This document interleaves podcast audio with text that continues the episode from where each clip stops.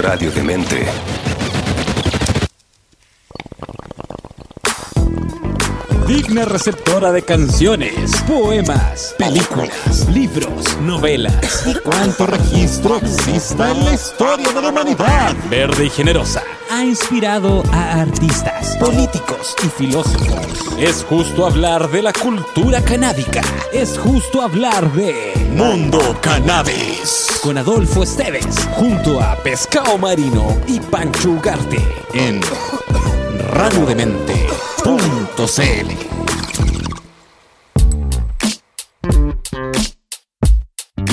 ¿Qué tal toda la gente linda de Mundo Cannabis y de ¿qué tal? Buenas tardes. ¿Qué tal? Buenas tardes. ¿Cómo están? Son el protagonista de sus vidas. Qué buena semana, qué buena, qué buen día. Oye, Mentira. dos semanas que no nos veíamos. po. Hoy hace Y rato. hermoso ya. deberíamos empezar con lo que corresponde y saludar al pescado por su cumpleaños. Cumpleaños. Felicidades, cumpleañero, ese pescado. Gracias, querido. Marihuanero como ninguno, pero amigo 41. del corazón. Eso. Bien vivido los, los- los años, todo eso. Floreció el Sí, pescado. sí. Sí, qué rico lo pudiste pasar ahí con tu madre ahí celebrando justo lo que habíamos conversado hace un programa, un par de programas atrás, lo del desierto florido. Mira, lo que nosotros comentábamos, los datos de cómo ir con Kennedy y que todo eso, el pescado lo puso en práctica de inmediato. Lento. Sí, oye, qué tremendo paseo. Me pegué el fin de semana largo en Caldera, aeropuerto, Copiapó, Caldera, y de ahí contratamos unos tours locales y, y uno con un extranjero que vive, que vive hace 30 años en Ah, Chile. Y súper bonito, muy, eh, sabéis que respetuoso la gente con, con protocolos del tour, así de no pisar o pisar sobre la huella, porque también se ve harto tour pirata, harto, harto así como... eh, Y está el ma- clásica, ese, entonces te acordáis cuando dieron ese reportaje de los compadres que iban en jet a mirar el desierto florido y aterrizaban directamente sobre el desierto florido y dejaban la cagada con las plantas, por supuesto. Pero sí, te salió una noticia de unos buenos que hace, no sé, cuatro o cinco años que fueron en, en avioneta privada y lo no quedaron más lindo que aterrizar en medio del campo de flores y hacer un picnic. qué por bonito. supuesto, dejaron la caga. sí, me, me acuerdo de eso, sí. Qué bonito. Qué mal. Oye, maravilloso ahí. justificar- Sí, pues lindo, si vi la foto con tu madre. Oye, qué lindo. Eso es una de las razones por qué estamos saliendo un día atrasados, porque Pescadito venía de viaje, entonces nos casamos a grabar ayer lunes. Y además venimos una semana atrasados porque la semana pasada no hicimos programa. Le podemos echar la culpa a que se cayeron todas las redes sociales, nos quedamos de acuerdo, pero no fue solamente eso, sino que además eh, yo venía llegando de, de Valpo, de Viña, ese fin de semana y además me puse la tercera dosis y el otro día estaba para el gato, entonces no pudimos grabar, no, fue un desastre. Primero las redes sociales, después la vacuna y después nunca coordinamos horario. Pero aquí estamos de vuelta nuevamente y agradecemos a la gente que nos escucha y nos esperó y damos las disculpas correspondientes. Oye, y esto es como un pestañeo y pasan dos semanas. Otro pestañeo nomás. y, Oh, Halloween. Tal cual, Así sin más. tal cual. La media bola de los cabros.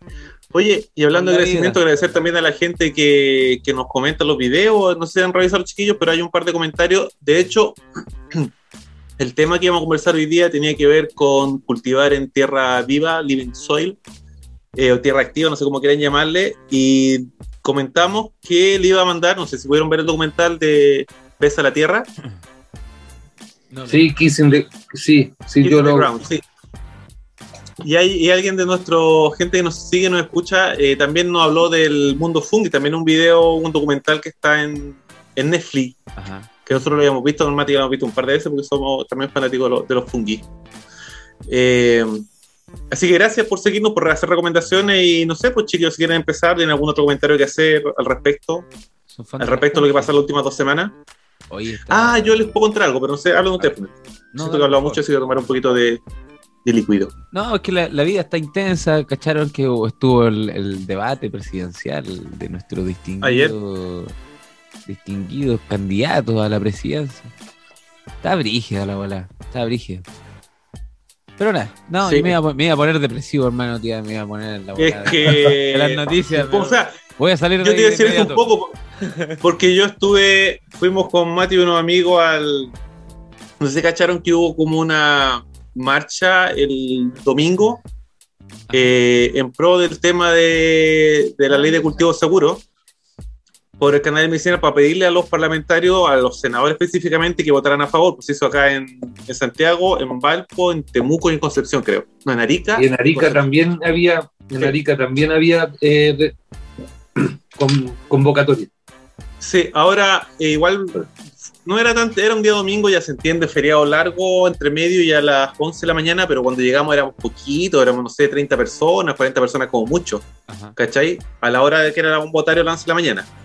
Igual marchamos ahí por compañía, tendría que ser hasta la Plaza de Armas y nos dimos una vuelta y nos sacamos una foto ahí al lado del, del caballo y ahí era muy malla, eran yo creo 120, 150 llegamos a ser, pero poco, poco, si, o sea, ¿cuántas veces hemos hablado en este programa que lo necesario que es nosotros, los usuarios de cannabis, ya sea medicinales o recreativos, que nos pongamos las filas y, y, nos activemos para que las cosas pasen? Entonces igual me dio un poquito de pena eh, tan poca gente.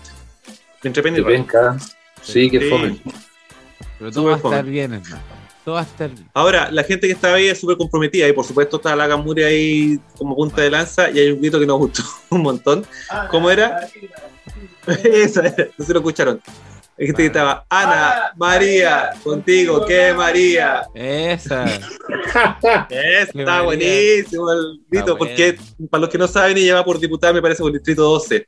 Así que ahí hay algo que se puede hacer también. La gente que está en ese distrito por favor, vote por personas que están, ya está, está listo, pescado. Vote por personas que son coherentes con las líneas de pensamiento, con la visión de vida que tiene uno, ¿cachai? Porque pucha que es importante votar por la gente que represente y no da lo mismo quien gobierne ni quien esté en, el Parlamento. Exactamente, votar informado, por favor, porque. o si no, tenemos matados siempre, Mina Dominga y todo eso, que está. Sí, pues Dominga y todo eso. Y con todas las revelaciones que hay, oye, que el presidente más trucho tenemos, nos pasamos. nos pasamos. ¿Cómo puede elegir ese? Todos están truchos. Ah, ya voy a volver la depresión contigo también, Pachito, así que mejor entremos de, de, lleno al tema. yo, me quedo, yo me quedo con la alegría del feliz cumpleaños de pescado, weón. Que pescado, que lo pasó tan bien y que. florecer. Te yo comiendo unas ricas pizzas. Oye, las pizzas que te comiste pescado, sea. Oye, ese es un, una pizzería Grow Shop en Caldera. ¿En serio? El rincón del chatito, un saludo. ¿Y sabéis qué? tuve, tuve la puta la dicha de que unos amigos, el Nico de Copiapó, invitó a Faguari, que es un productor, un músico, DJ, que es mi favorito, weón, y tocó en mi fiesta.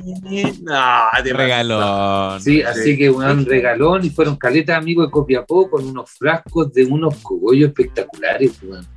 Súper buen nivel allá. Muy bien, qué buena. Sí, es que en Copiapó una vez hubo un evento y dejó el nivel bien arriba, Hay, hay hartos cabros, súper buena hierba. Y, y puta, me dejaron un frasquito que me salvó, pero como salvavidas. ¿Te lo fumaste todo sí, allá antes? sí, dejé todo allá, no compartí, hice amistades, así que después salió hasta una casa para carretear. Buena. Yo estaba con mi mamá, po. Oye, yo estaba con mi mamá y mi mamá iba a los carretes, po, yo la llevaba. ¿En serio? y conversaba con todos los volados alrededor y tu mamá Sí, mi mamá sí, siempre comparte, mi mamá es súper buena onda, no está ni ahí. Estuvo en el, estuvo en, ahí en las pizzas, en la, todas hasta como a la una. La zorra. Y, y al otro día después íbamos al tour en la mañana. ¿Ya? Y, y de, eh, hay, habían dos tipos de tour. Uno que tenía hartas locaciones, como hartas paradas, y otro que tenía pocas paradas, pero más largas. Entonces, me gustaron ambos porque podía meditar un rato, admirar, o estar sentado. Un caño ahí mirando las flores y el desierto y todo eso. Sí, pues, puta, de la imagínate así, estar quietito y empezar a ver los bichitos, los escarabajos, las vaquitas del desierto, qué lindo, muy lindo. ¿Cómo renace yo, con un poco de agüita? Sí, como que vengo del Tíbet, vengo así como de, de siete, 17 años de ¿Viste? Eso necesitamos nosotros, Pancho, ir a, a, limpiar el agua, a despejar. Bueno, yo tengo una salida, dale. Ojo que lo, los guías calculaban que hasta el final de noviembre podía durar el, fenómeno. Ah, igual es un buen rato todavía. Sí, así que. Y sabéis que costaban 15 lucas el tour en una camioneta, perfecto, con un guía todo. ¿Cuánto duraba más o menos? como no nos pasó a buscar así como a las 11 y a las 2 de la tarde, no, a las 3 de la tarde ya estábamos de vuelta. Ya, y había otro y había otro tour que, que, lo hicimos como más privado en una sola camioneta, que ese costaba 40 lucas y ese nos llevó a un lugar donde no había nadie, nadie. Y ese fue top, top, top, así. Y ese estuvimos casi toda la tarde y él, sacó unos refrigerios. Ah, rico. Yo me, lleva, yo me llevé mis chelas, mis pitos. Sí, yo pensaba eso, pensaba el, el pescado debajo del sol fumándose un caño, le va a peinar una chela, pero claro. No, yo andaba más estaba todo preparado. Yo, Te llevaste las chelas ricas, más. Sí, no, yo, puta, su sándwich, mi mamá más porfía y le decía, mamá, unos sándwiches con alto tomate. Y no, que no, papá. Y después, claro, uno está cagado de sed comiendo el pan en el desierto. sí, pues así de, como de móvil, así sequísimo. Claro, así que, no, pero entretenido. A los que nos estén escuchando, que estén aquí en Chile, donde sea, se puede llegar en avión a Copiapó y de ahí Caldera y de ahí apoyáis a la gente, a los guías locales y anda ah, con un guía. No vayáis con el colectivero ni con el dato de, de la bencinera. No, no, anda con un guía local, más de 15 lucas no te sale. Y filete, filete. Datazo, compadre. Qué buena. Datazo. Oye, me gusta eso de que en regiones están haciendo cosas entretenidas, independiente, por supuesto, del, de ese estoy pensando en los cogollos que tú dijiste de la gente que está cultivando ya en la pizzería Grow Shop, entretenido, que estén eh, haciendo estos emprendimientos y que la gente esté sacando sus cogollitos mágicos. Sabéis que eh, uno no se entera, pero todo está, esto, eh, no quiero decirlo como peyorativo, o, ¿Mm? pero los emprendedores del cannabis ¿Mm? locales tienen buenos contactos con las municipalidades porque son creativos en hacer actividades. Entonces, por lo general, siempre tienen buen contacto y si la municipalidad, el alcalde, es buena onda, eh, salen, salen actividades porque son motivados, son, siempre hacen no, en general, en general, esto se te decir, los volados son bien de comunidad. ¿Cachai? Porque no, tiene solamente que ver con, con plantar hierba, que el estereotipo que nos vende la sociedad o nos vende los, negacionistas, sino que son gente que se junta y, lo pasa bien y hace jardines. Los, gente que cultiva cannabis generalmente tiene un montón, un jardín muy lindo porque les gustan las plantas en general, no solamente la cannabis, ¿cachai? Y son muy de, casa, de amigos y de pasarlo bien así en, apatotado. Yo te iba a contar que. Oye, por supuesto. Eh, por supuesto que las casas ya habían unos San Pedro enormes, unos jardines maravillosos y plantas que aquí no se plantas que aquí no se dan esa, las tiares, esa como de la Polinesia, que es típica que la, tiene acá en la oreja. Ah, esa flor que bien Y, y otra cosa que cuando estuve en el desierto de Florido, lo que vemos ahí en el fondo, ¿Mm? yo escarbé, escarbé en, una, en un lugar para ver el sistema radicular de unas plantas y esa, eh, donde está el fondo de pantalla es 100% arena onda no había nada de materia orgánica, era 100% arena. No había tierra, no, abajo no llegaba ahí a tierra, bueno, no sé, a, quizás a cuántos metros. O siete, pero... quizás cuántos. Y, interesante. Y de ahí, de ahí yo pensaba en, en lo del Kiss the Ground, en, en, en cómo estas plantas sobreviven con pequeñas lluvias pero mm. hacen un ciclo tan corto que también todos los microorganismos y macro, también los escarabajos, todos son anuales, todos eh, la lagartija y los pájaros, obvio que es, pero son, esos son organismos ya superiores, que onda más grande, que hacen una cueva, que pueden aguantar más, pero las plantas que están ahí totalmente expuestas, porque estaba bien helado igual, se notaba que hacían ciclos como por etapas. Primero era la pata de guanaco, esa que vemos atrás. Ya. Esa estaba en flor, pero habían otras plantas rastreras que estaban haciendo su crecimiento vegetativo y dando botones de flor. Entonces, cuando se va esta fucsia, de ahí aparece otra flor. Y el desierto mm. florido tiene estos cambios, no diarios, sino como por, por etapas. Entonces, primero está eh, bueno, y hay ciertos órdenes, porque ya hay gente que lo ha observado, que primero son las nolanas y después las calandriñas. Pero en esta lluvia eh, parece que se está dando el, el inverso, donde florecieron primero las patas de guanaco y después van las nolanas. Muy raro. muy raro los fenómenos, porque tampoco fue un desierto florido eh, en, toda, en toda el área donde se suele dar. Eh, fue, estas son lluvias ocasionales que hubieron en una zona de Copiapó y en una zona de Chañaral y en una zona de Caldera. No fue una, un, año del niño. Entonces, eh, no es técnicamente un, año de desierto florido, la sequía continúa. Oye, Fueron ciertas Eso te iba a preguntar, este año como, bueno, tú decías que se va, se va a poder ver hasta fines de este mes, fines de noviembre, dijiste. Sí, se calculan, este, extrapolan así al ver, al ver las plantas y los botones de flor que vienen. ¿Y eso es como en este año en especial o siempre dura tanto? No, no, sí, igual dura, igual dura harto y en años, en años así como del el niño, con eventos lluviosos eh, superiores, por decir, ahí, ahí tuve mayor tipo de vegetación, porque esta es una vegetación rastrera, que son semillitas que quedan ahí de plantas que, plantas que por lo general son polinizadas por el viento. Todas esas patas de guanaco son polinizadas por el viento. Entonces, por eso se extienden grandes extensiones, donde corre viento, para allá va avanzando el manchón. Pero, pero los matorrales igual están ahí nomás. Pero cuando hay lluvias buenas, te florecen los cactus con cuática, los matorrales, salen ah, otro tipo de plantas. Ahí es con todo, ahí es con todo.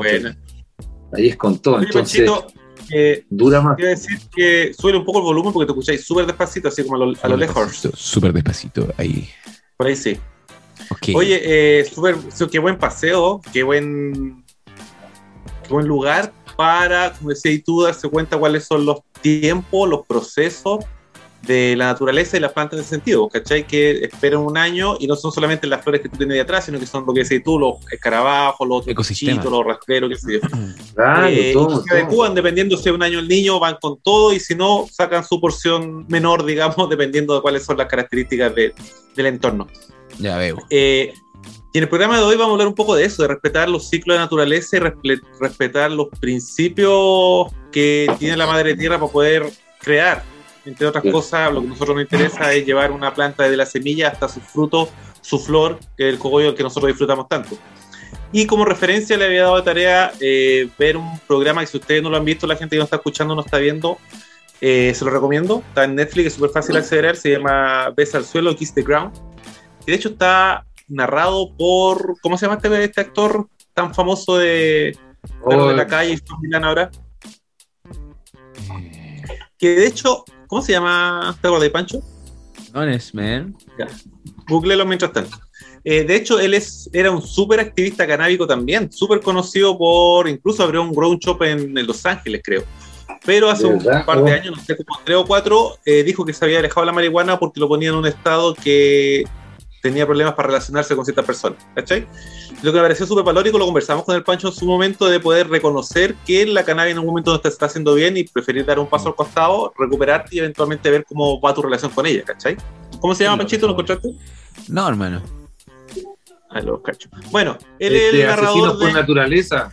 Sí, eh, él es el narrador eh, de este documental y lo que me pareció interesante también, que él comienza diciendo que él ya de alguna manera había perdido la esperanza eh, Woody Harrelson se llama.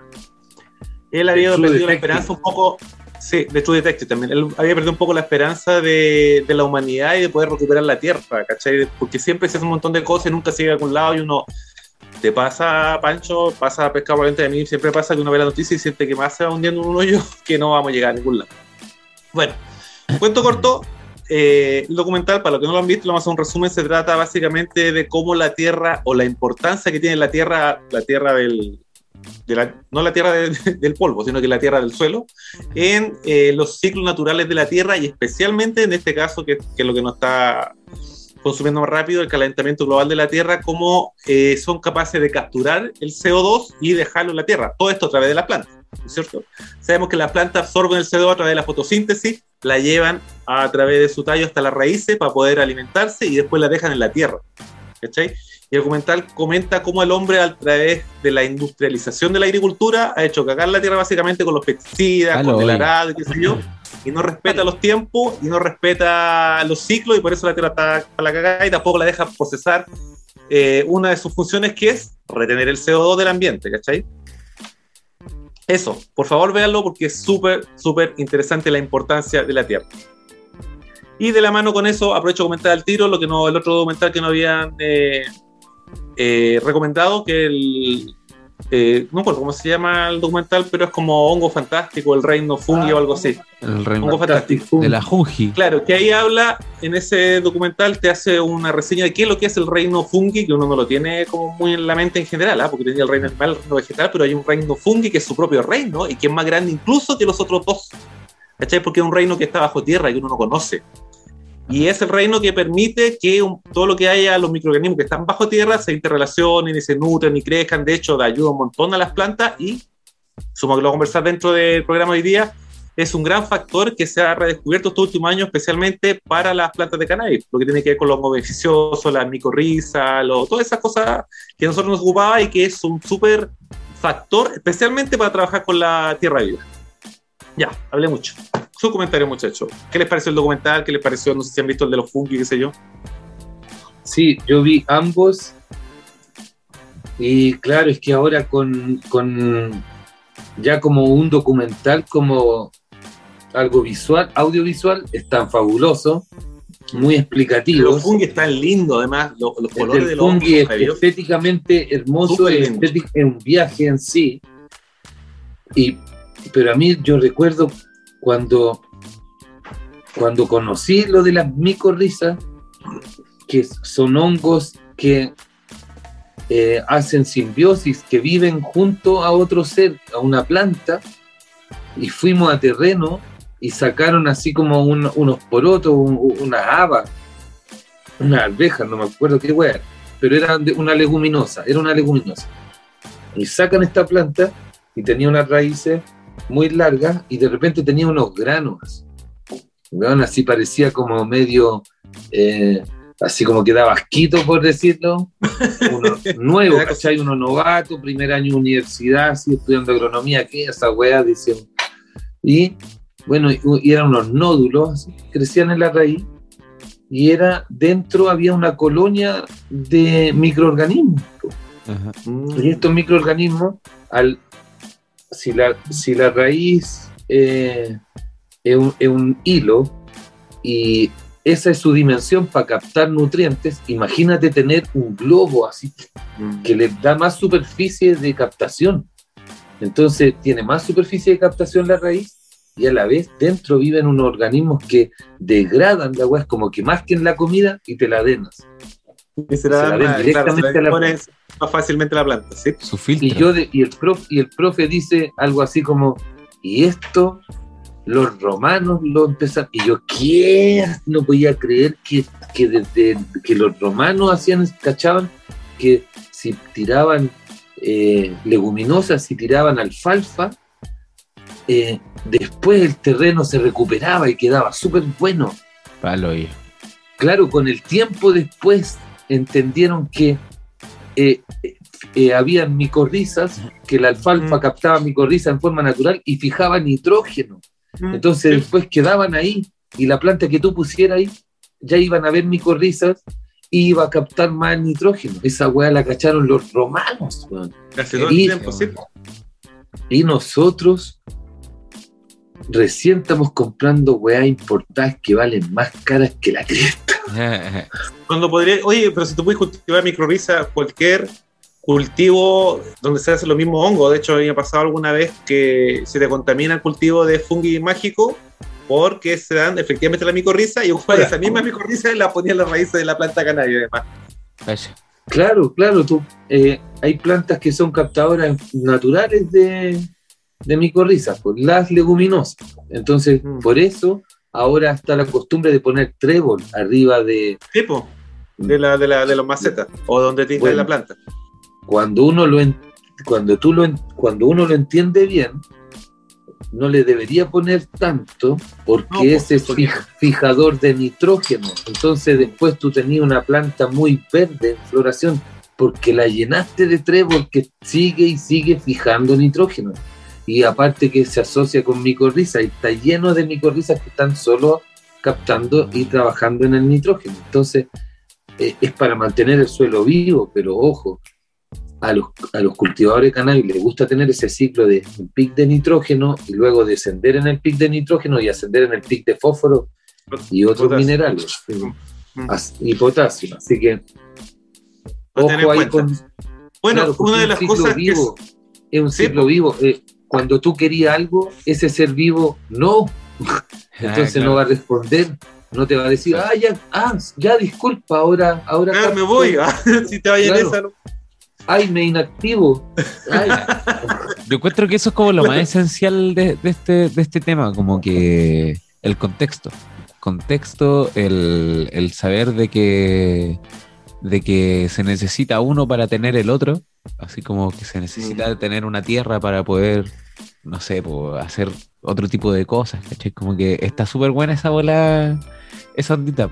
A mí me pasó con una... El, tema de la diversidad. Ah, sí, sí y también como el rollo de recuperar espacios también, ¿cachai? Como que me pasó con un amigo de Valpo en, en una parte de un cerro, el loco con toda la, la tierra que ocupó en, en su cultivo el loco armó como un compost brutal, mortal, así un sustrato brígido para plantitas afuera, por la calle, pues, y armó un huerto afuera, ¿cachai?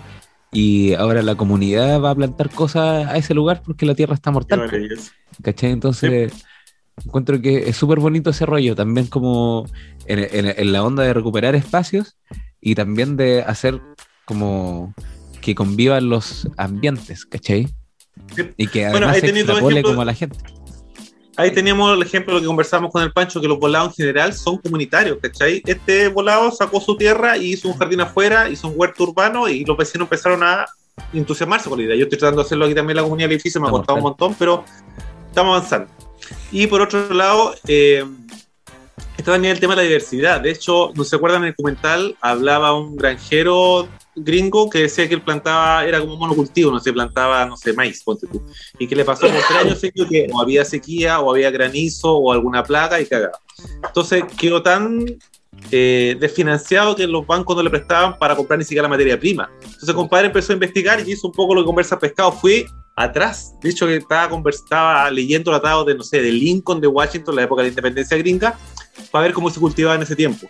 Y ahí descubrió efectivamente que una de las cosas que le da mucha importancia era la diversidad del cultivo.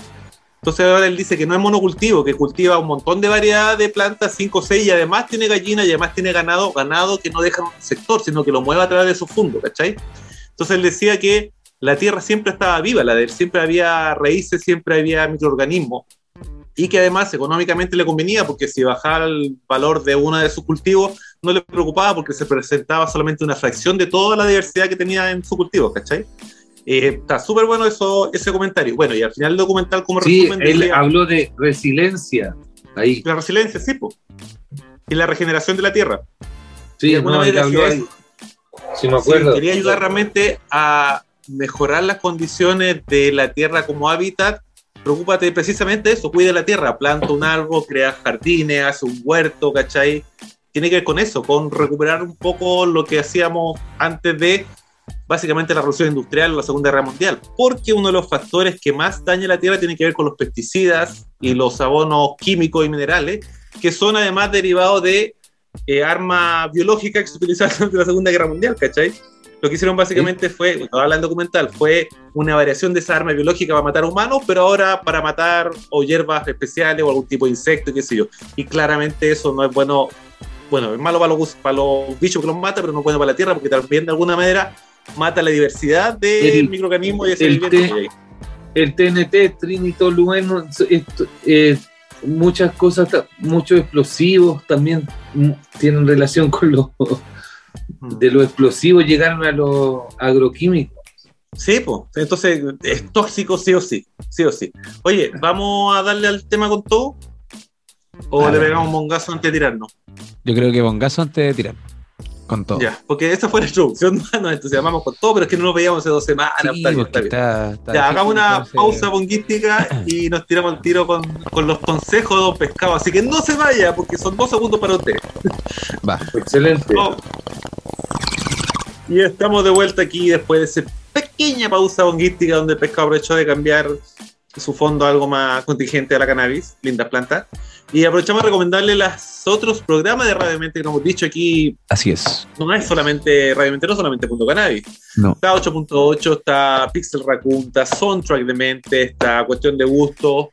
Eh, ¿Cómo se llama? Eh, Ocho de series, de Mente en series que vino y se fue. Estuvo aquí un par de programas y paró octubre porque está vuelta loca la pobre sol, pero vuelve El mundo está vuelto loco. El mundo está vuelto loco y nosotros ya, ok, sí. Radiomente somos todos amigos y ustedes no entienden y tomamos la cultura y que estamos para el 3 y al 4 aquí radiomente pataleando, pero aquí estamos. Pero aquí. Y la Sol dijimos, tranquila, dale, nomás tómate un par de semanas y volví ahí cuando pueda. Así que estamos. Le agradecemos siempre estar siguiendo, de tenernos paciencia en todo caso. ¿eh? Así Y es. Pero, pero además, además, yo quisiera mencionar que están todos los programas anteriores en iVox y hay realmente un trabajo de tesis. Yo encuentro que es un trabajo de tesis lo que hay ahí en, en cuestión Ay, de gusto bueno, pasado, Sí. en un café con pasados. Está Sí. muy bueno, está muy bueno. Como que ahí para pegarle un, un orejazo. Sí, bueno, bueno los podcasts a mí me gustan porque uno los puede poner y te ponían. Viajo mucho en bicicleta, o sea, ando en bicicleta, de repente en el gimnasio, ¿cachai? O tenés que esperar algo en un examen o lo que sea. Los podcasts te acompañan muy bien. Y aparte son entretenidos. Y uno se informa además. Siempre se aprende. No te vas no a ir de aquí con el cerebro vacío. weón. Eso está clarísimo. Te vas a ir con el cerebro de mente. Eso te lo aseguramos. Así es. Exactamente. Ya Cuéntanos. Por vamos a hacer una pequeña introducción. La idea es que hablemos del suelo vivo, que básicamente el cultivo tradicional, tradicional pensando en el cultivo en suelo, no el hidropónico que sea, aunque también se podría aplicar. No, suelo vivo no hidropónico porque no es tierra. Pero bueno, el cultivo clásico del suelo es eh, la gente que utiliza abono durante todo el ciclo. Abono de germinación, abono de crecimiento, abono de preflora, abono de flora y el último líquido para quitarle todo el mineral de todos los abonos anteriores y que la planta no te Los flush. los fluye, exactamente. Pero hay una corriente, como decía el pescado, que uno puede decir una corriente nueva, pero en realidad viene de, de los romanos y más atrás incluso, que Claro. tiene que ver con preocuparte de, porque tú lo que haces al utilizar abono y aditivos es alimentar la planta directamente. Ajá. ¿Cachai? Con los beneficios y, y la falencia que eso puede tener, ¿cachai? Especialmente si uno se pasa, o que te queda el sabor, o perdís ciertos matices de la planta. Eh, o la alternativa es preocuparte de que el suelo sea rico en suficientes nutrientes para mantener a la planta. Entonces tú te preocupas de preparar y alimentar el suelo para que del suelo se alimente la planta, ¿cachai? Lo que es un proceso mucho más natural, consigue mejores sabores, consigue mejor olor, no grandes producciones, pero de mayor calidad. Entonces la idea de este programa es que un poco conversemos cómo preparar ese sustrato en caso que quieras probar cultivando naturalmente en el suelo. Újale. Eh, eso pescado.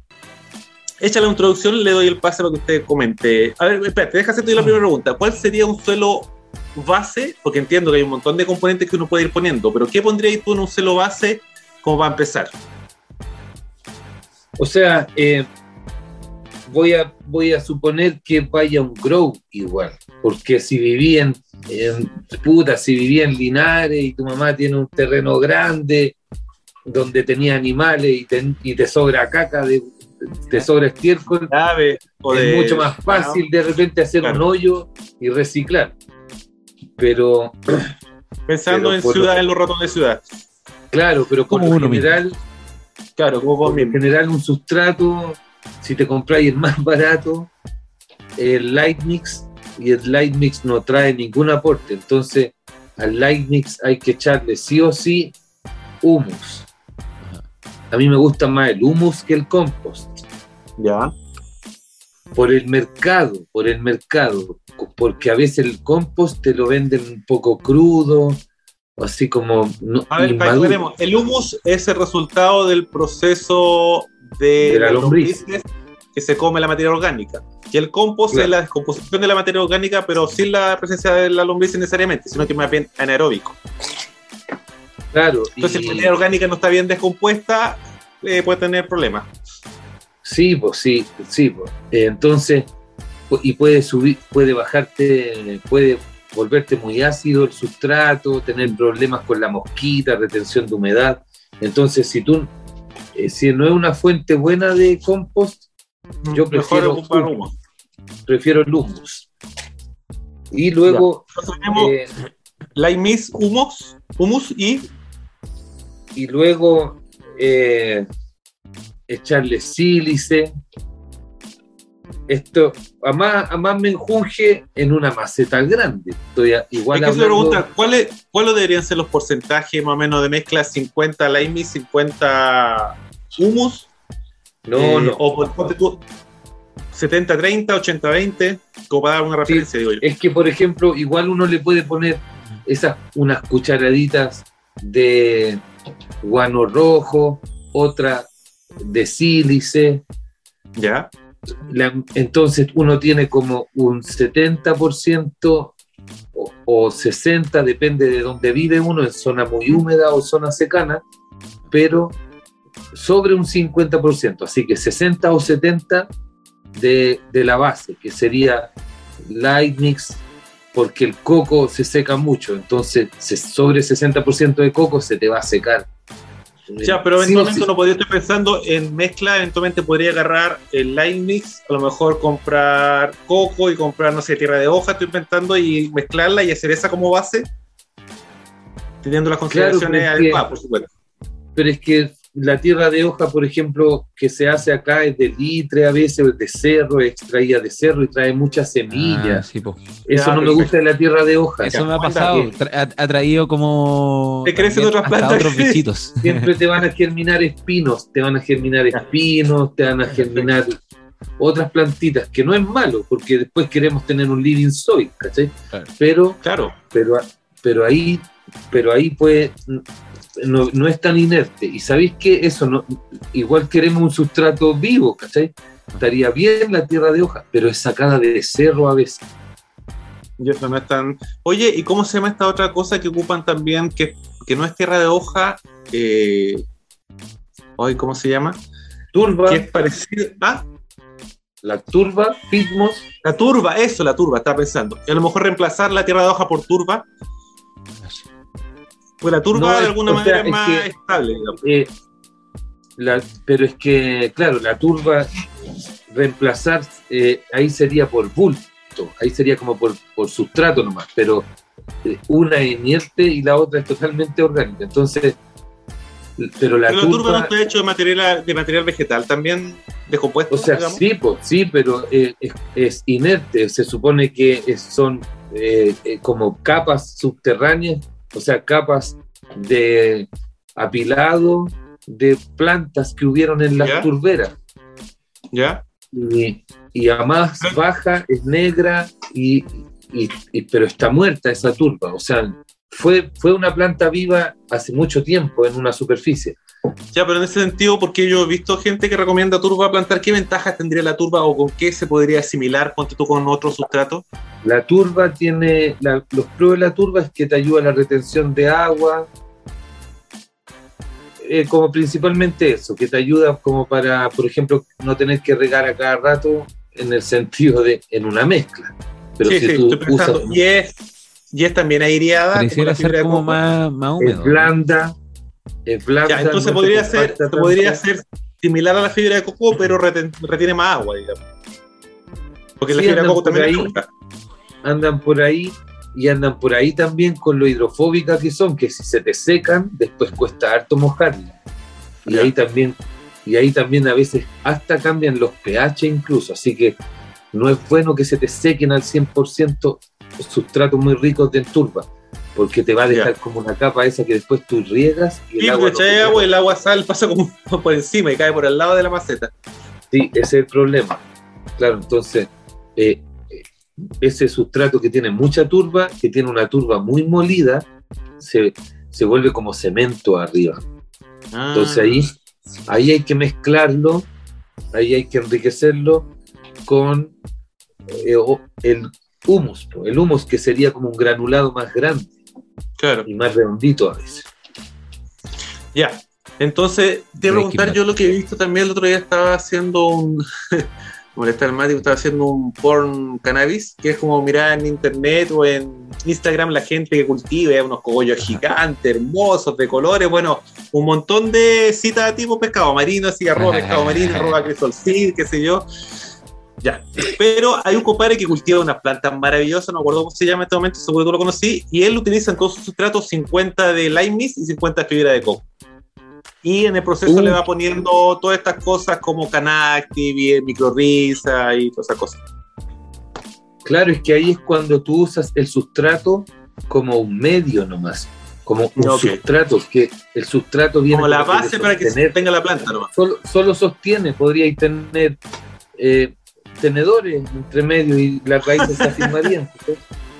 No, hay una perlita que son como de arcilla, ¿cómo se llama la perlita de arcilla? Que utilizan la, en hidro... La- en- La arlita, claro, Lúdico. tener bolitas, arlitas. Entonces, la arlita. este sustrato no es, no es un, un- un medio para microorganismos. Entonces tú o tienes sea, que ese sustrato no está vivo, está inerte en definitiva. Claro, está inerte por lo que cada, ahí cada producto que tú le des va a provocar una reacción y es lo que tú esperas. Entonces, por eso tú le das 2 ml de bla, bla, bla, porque pa, pa, pa. Ah, perfecto. Pero, pero eh, lo mismo, pues tú vayas, tú vayas haciendo botones nomás, vayas apretando botones, vayas Mm. Claro. tirándole esto y esto y listo. Ya, pero sale. nosotros no, no estamos buscando eso ahora con el tema de la tierra viva, entonces estamos buscando un tema que tenga vida eh, biológica y tenga nutrientes para que la planta se pueda ir alimentando en el tiempo y los vaya yo Claro, o sea, una de las principales ventajas que me gusta de eso es que los nutrientes se van liberando de a poco y por otro lado eh, que ¿Qué, qué tenía ahí? Isaac Asimov. Mira, un Isaac libro Asimov. de Isaac Asimov que se llama Fotosíntesis. Ah, las, fun- ya. las fundaciones. Y este loco, eh, lo recomiendo este libro, acá él como que empezó a hacer experimentos y a recopilar información de otros experimentos cuando empezaron a observar, porque ahora sabemos todo, el, el- la conductividad y ah, el pH y todo, pero antes no cachaban, entonces antes, ¿por qué las plantas, de dónde sacan las plantas energía? Decían, oye, yo tiré una semilla de este porte y ahora esta weá mide dos metros, así, ¿de dónde sacó energía? Eh, y, y empezó a hacer es- experimentos y captó finalmente de que eran minerales con el CO2, o sea, eran minerales lo que la planta comía y no agua necesariamente, el agua era el medio.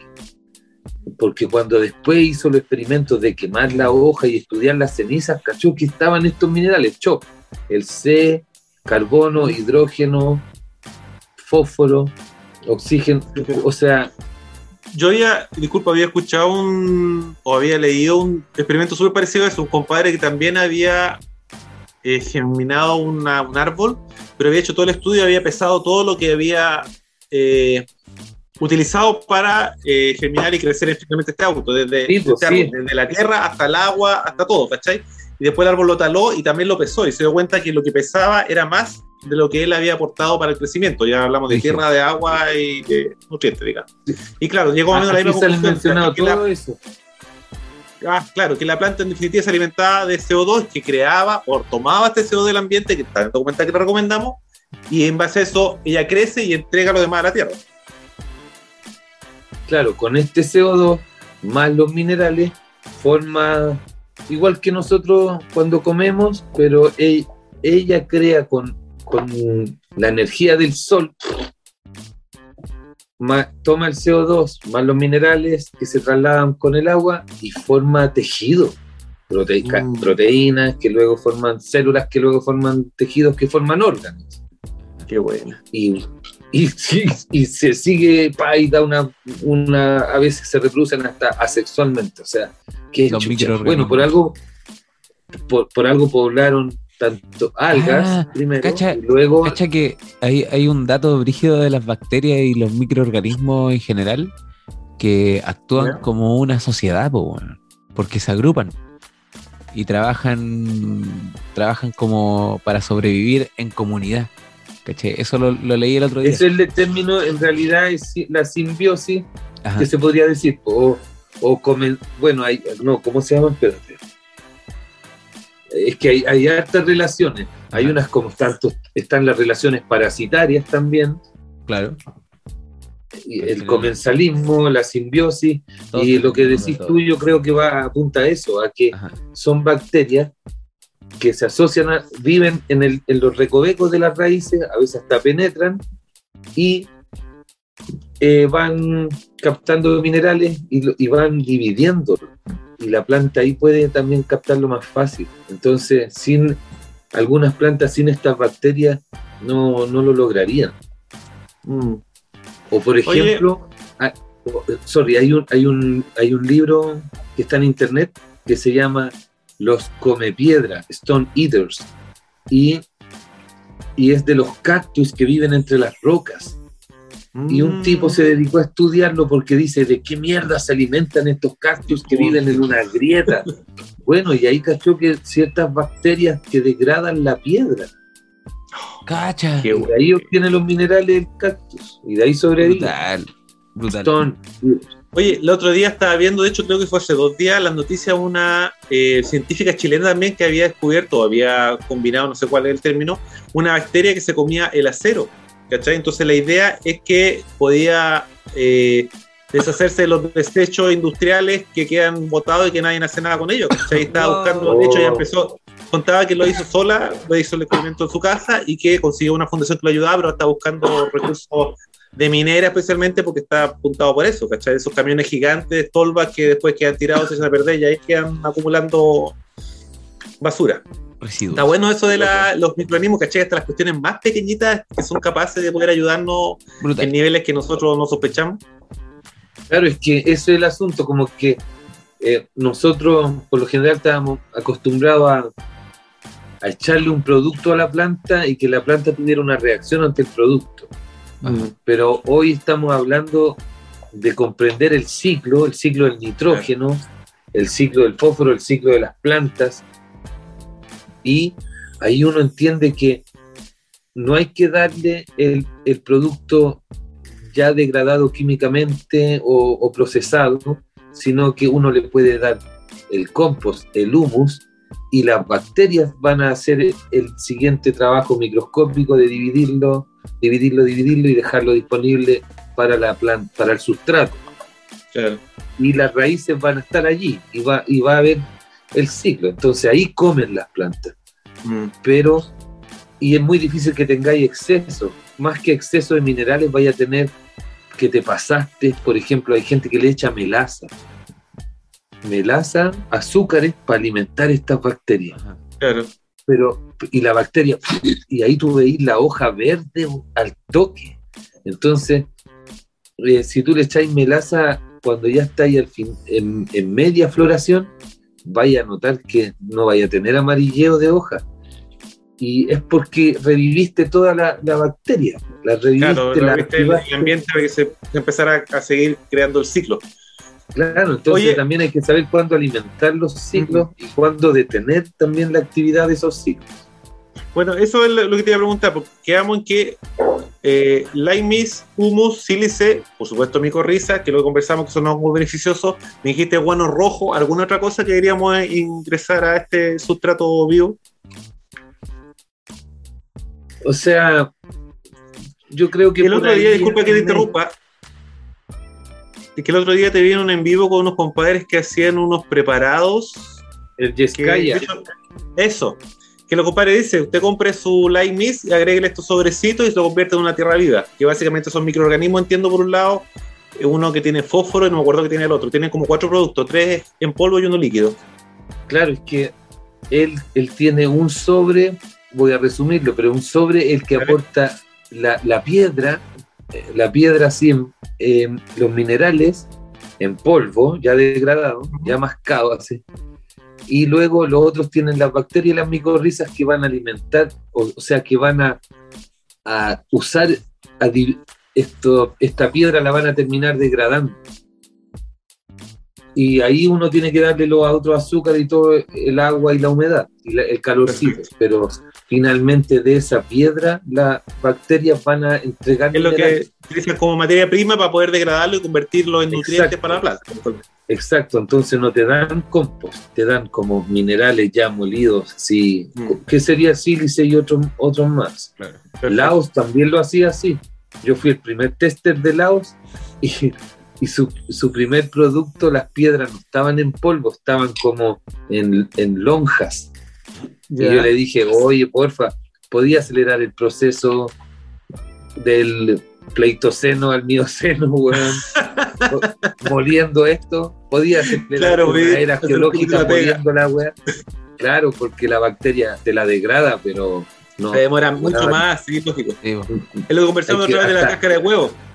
De cuando le tira la cáscara de huevo directo al macetero y no, pues tienen que molerlas bien y esperar también que se compongan un poco. Sí, ya, por eso ahora, por ejemplo, él ya dejó de ocuparlo en polvo.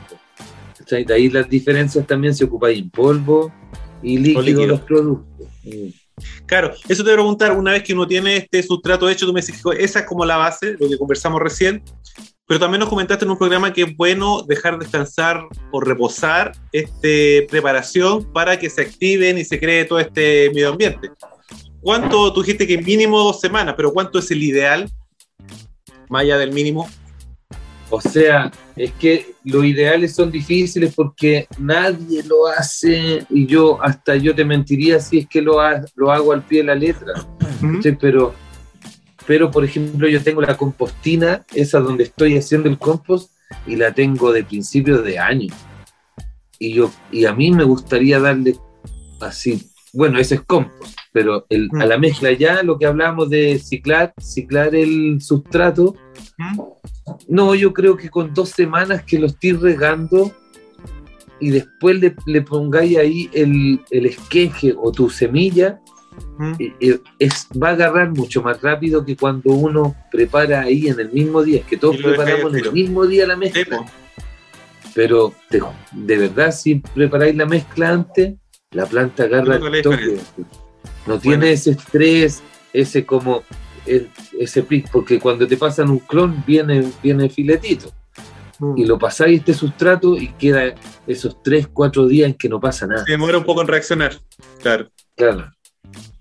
Oye, y ya, pensamos que preparamos este, esperamos dos semanas, un mes, plantamos el clon o la semilla, acuérdense, si es semilla, no directamente sobre el sustrato, sino que primero germínenla y cuando la vayan a plantar sobre este sustrato, hagan un hoyito y pongan lime mist alrededor para que la planta no tenga la bofetada de un montón de nutrientes que le puede, se puede quemar incluso. A todo esto, sí, igual yo he ocupado el, el, trébol. Ya pero de verdad recomiendo muy poquito, muy poquito del trébol. Buen dato, poquito, poquito trébol. Utilice trébol, pero poquito. ¿Hay trébol blanco y trébol rojo, no? ¿O es uno solo? Me parece escuchado dos colores de trébol y que sean como funciones oh. diferentes. Oh, no, pero yo he visto uno. Yo me compré un trébol, pero no lo he ocupado todavía. ¿Sabéis que el otro día me regalaron eh, un Tutu Garden? Me regaló un trébol morado súper lindo. Ah, mira, eso de hojas grandes. No, no, de hojas chiquititas. Tiene, el, tiene como el centro morado. Es verde y tiene el ah. centro morado. Ah, mira, qué lindo. Mira, eso de ponerle plantitas, puede ser pasto, puede ser con alfalfa, pues me estoy echando unas cremitas con, de unos amigos CBD con coco. Muy bien. Cuando se me seca la boca, cuando me da sed por fumar uno cuando hago. pues no pusiera tanto, pero ya. Ah, Mira el filtro, censura el win. Sí. Mira el filtro. y cuando lo sacáis de la cara, desaparece. Oye, eh, te iba a preguntar, ya una vez que hizo esta mezcla, plantaste la niña, se tiró para arriba, qué sé yo, ¿tenéis que preocuparte de renovar de alguna manera? Porque la automática ya son dos, tres meses, pero fotodependiente puede tener hasta cinco o seis meses la planta en proceso. ¿Es necesario darle un booster en algún momento, algún enchulado más de la tierra?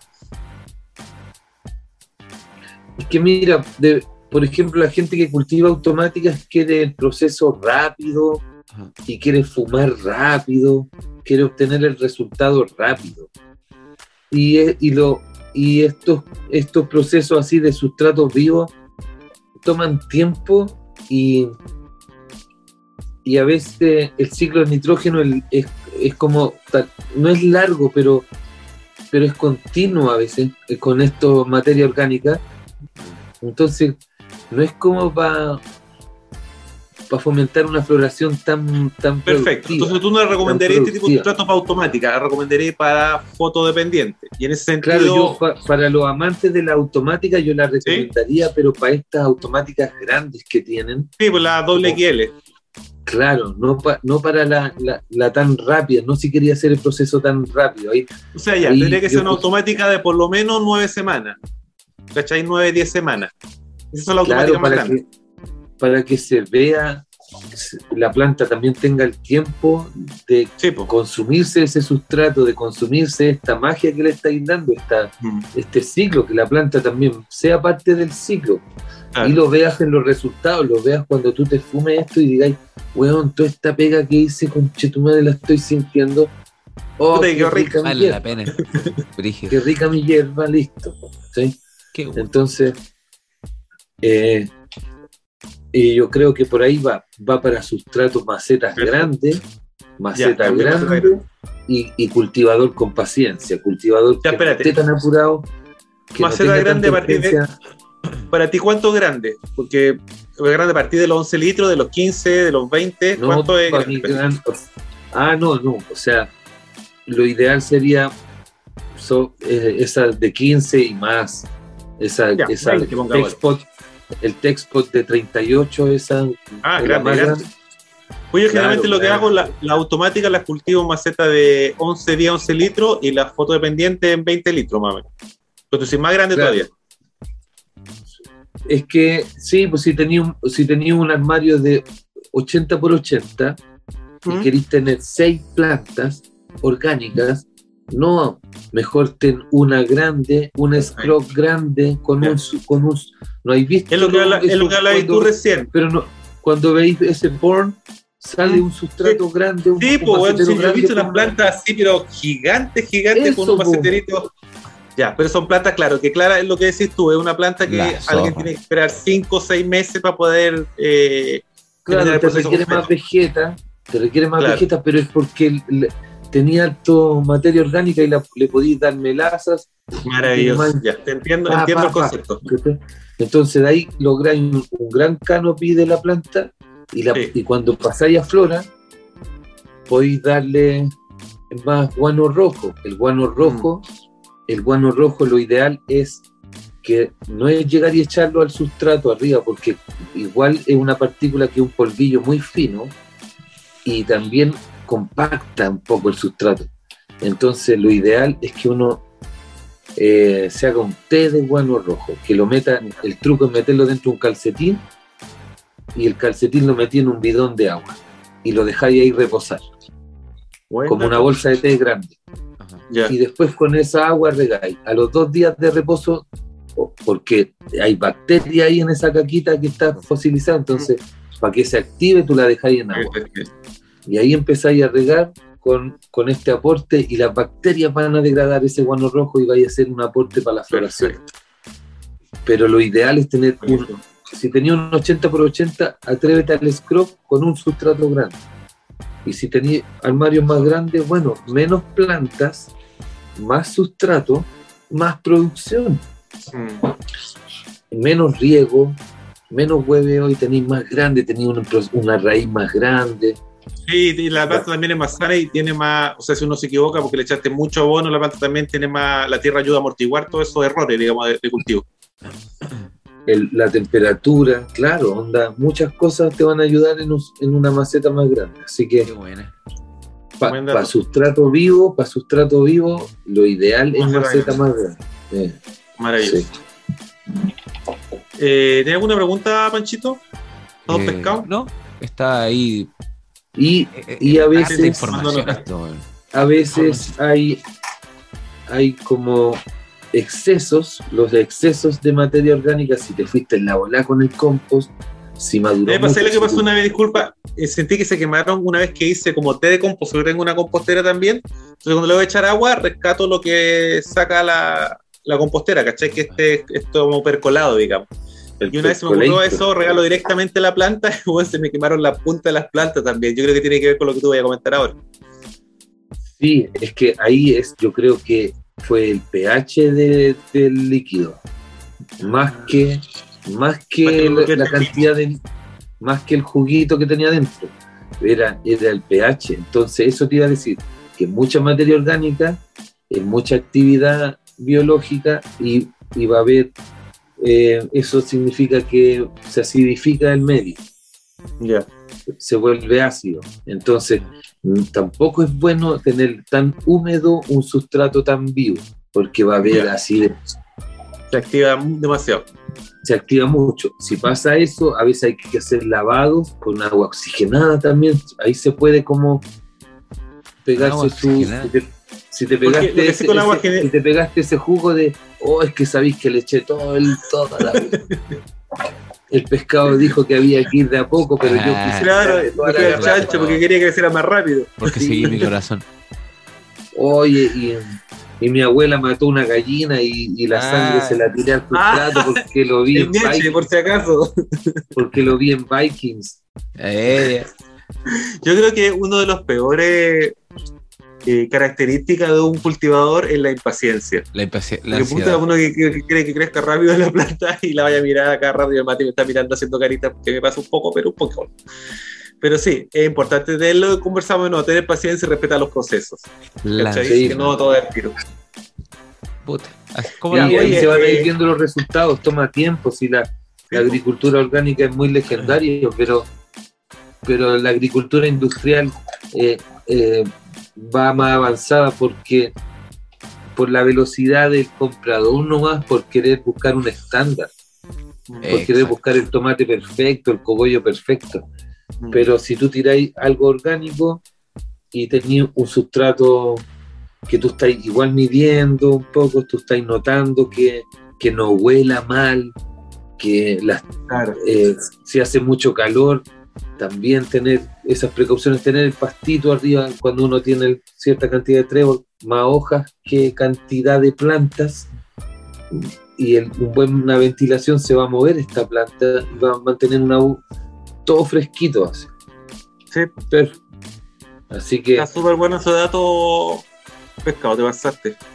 Así que ya saben, chicos y chicas y chiques, si quieren atreverse con el cultivo orgánico, van a tener buenos resultados especialmente en cuanto a aroma, sabor y efecto. No en cuanto a cosecha, porque generalmente lo conversamos y tiene que ver con lo que hablamos del documental también. Que lo aditivo alimenta la planta, pero a costa de, del sabor, como lo que pasa con los tomates que son muy lindos, pero tú los mascáis como que se sabor a agua, no tienen nada. Realmente los tomates más feos, esos que salen con un chichón para el lado, no son, rojos parejos, son los más sabrosos, ¿cachai? Sí, pero, pero con paciencia tú igual llenáis tu 80 por 80, tu 120 por 120. Así que esa es la moraleja paciencia que nomás. la paciencia. La paciencia. Hay que probar una vez, mira, todos los que hayan tenido ahí en ese 120 por 120, que le han tenido nueve plantas en 11 litros, prueba con una, la que más te gustó, esa, y pégate un scrub de esa. Y tú siempre, ah, es que me aburro de tener una. Ah, pero ten la orgánica. A ver si te voy a aburrir de tu propia ayer. Claro, veamos cómo te va con eso. Ya, me encantó el programa para hacer eso. Oye, eh, está bueno los datos. No sé cómo hacerlo la otra semana porque después de esto ya vamos a tener una vuelta. Pero vamos con las noticias, chicos. Está bueno. Vámonos. Tenemos cinco minutos para hacer las noticias antes de pegarnos. Eso, vamos con noticias. Ya la una, ya las dos, ya las tres. A ver, ¿cómo dice? Cannabis. Sale instante. Te encanta. Lo que necesitas saber. ¿Para qué, compadre? Para estar al día en el mundo cannabis. Cacha. A ver.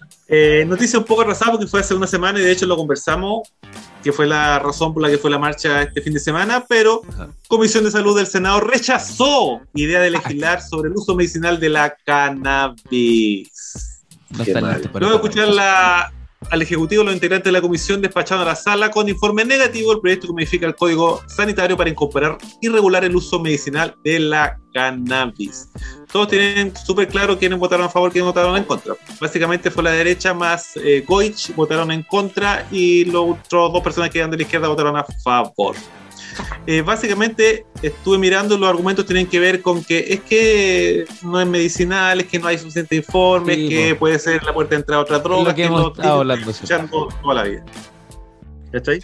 Ahora, esto no se ha acabado, señores. Se pasó de la Comisión de Salud y ahora va al Pleno de la, del Senado. Vamos a ver cómo va ahí y por eso es importante hacerse escuchar, ir cosas como la marcha que fue la semana pasada y si hay alguna otra actividad, por favor, ten pendiente y participen Eh, si, si, es posible, no sé, tuiteen a su representante, mándele carta, telefonazo, no sé, si lo den en la micro, no, la micro poco probable. Bueno, la calle, para la próxima eh, fue Ena Bombay que votó en contra.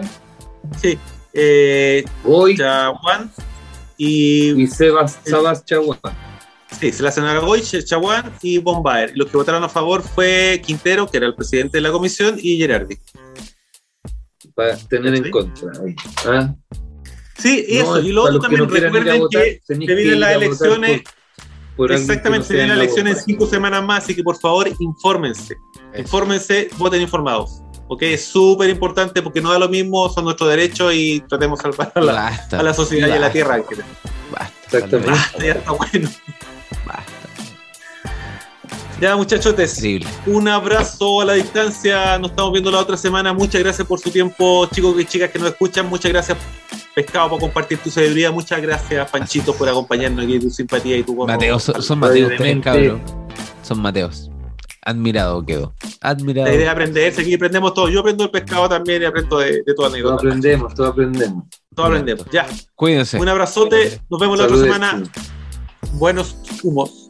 Buenos humos. Lávense las manos. Eh. El tiempo es relativo cuando hablamos de la cultura canábica.